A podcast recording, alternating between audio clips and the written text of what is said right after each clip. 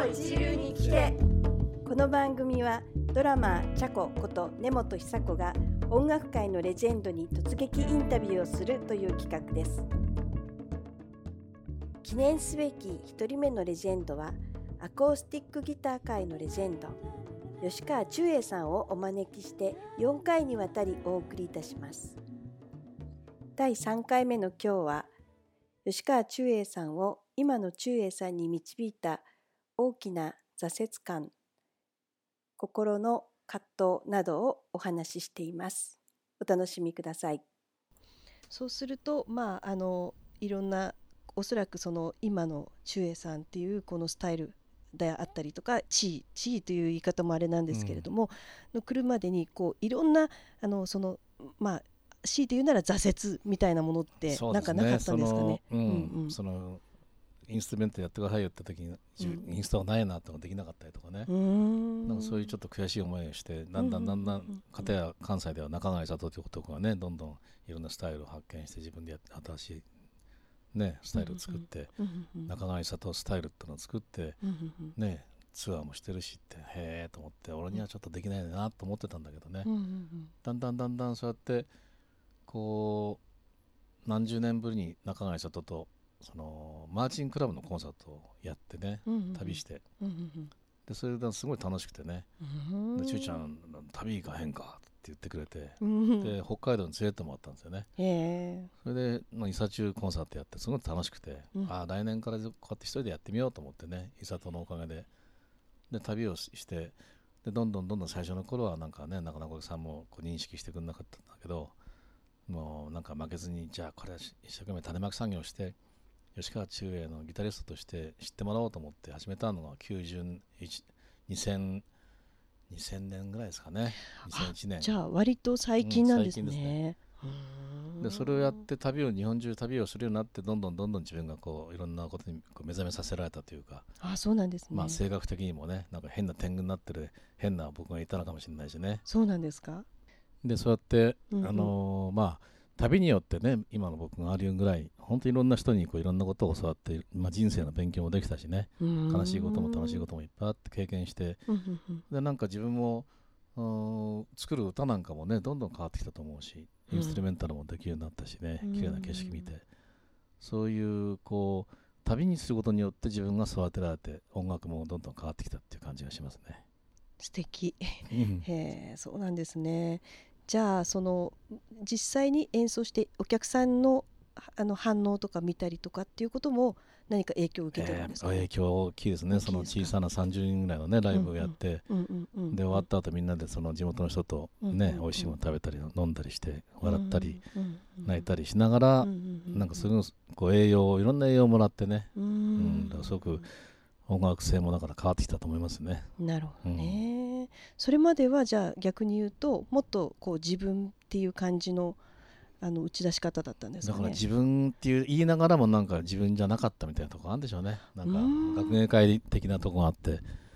だから、うん、でも今その当時70年出した「その心」というアルバムの中からね、うん、今今なりにこう歌える曲って結構あるんですよね。2 6のぐらいの時に、うん、書いた切ない拙い、ね、詩でも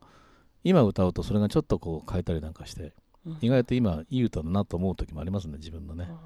全部否定はできないですね。そうですよね、うん、うん、今だからこそ余計にこうその時の良さも分かるみたいなうんうん、分かるんじゃないかな。うん、なるほどね。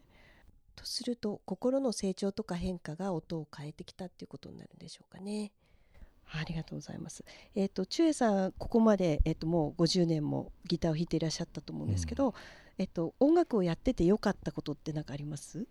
やっぱり日本中を旅できることでしょう。ね、あちこちの街行って、はい、もしこギターなかったらどこも行けませんよねやっぱり。でいろんな人がこうライブわざわざ足運んで来てくれて、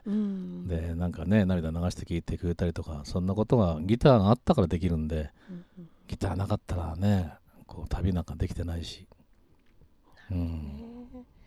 こう人との触れ合いとかも含めてですよね。そうですね。うん、なるほど。いろんな出会いと別れがありましたね。あそうですか、うん、えー、例えばなんか印象に残っていることとかあります？まあいろいろありますよね。あるんですね。うん、うん、なるほどね。そっか。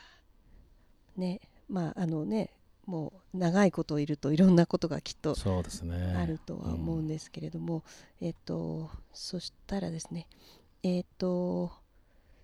なんかあの視聴者の方から質問をいただいているのがありまして、うんはい、えー、ちょっとおいくつか聞かせてください、はい、えー、ちゅえさんはギターを何本持ってらっしゃいますかということなんですけど 覚えて、えー、昨日もちょっとね何本があるのかなと思って見てみたんですけどね、はい、40本はありますね。40本以上。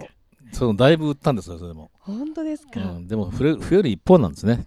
それはどこへ格納されてるんですか、いや家のあの、うん、一応部屋が楽器室。本当はそこでスタジオだったんだけどね、ドラム叩いたり、4チャンネルでテープ作ったりしてた部屋なんだけども、今もそんなスペースがないですね、うんうん、ギター部屋になってる、ギター部屋になっちゃってますね、えー、それで弾かれてないギターもあるもういっぱいありますね。か？わいそう。本当に、ね、たまにこう開けてねやっぱり、ごめんねと言いながら拭いてあげたりしてますけどね。あそうなんですね、うん、やっぱりそれぞれ個性があるギターなんですよね。そうですね、うん、やっぱりでも使うギターって決まってるっていうことですか、うん、どうもやっぱりライブが多いとねライブ用のピックアップがついてないと使えなかったりするので、うん、スタジオがね忙しければスタジオでいっぱいギターをね使えるんだけど、最近スタジオの仕事もどんどんどんどんね少なくなってるんでね。なるほどねじゃあ今ちえさんが気に入ってよく使われてるギターっていうのは何ていうギターなんでしょう？あのマーチンの中英モデルもヤマハの中英モデルもね全部自分のモデルを作ってくれたり、うん、それからいろんな会社でスミさんスミギターも中英モデルを作ってくれたり、でティアーズさんも作ってくれたりもういろんな会社がなんかこうまあ協力的に中英モデルを作ってくれるようになったんでね、だからそれも本当にこう楽しいですよね。なるほどね、うん、そっかあと別の質問でですねえっと指の動きがこうあの千恵さんは独特だとあの素晴らしいと思うんですけれどもその今のような指の動きには何歳ぐらいに到達しましたかって つまりギターを始めてから何年ぐらいで到達できたんでしょうかって。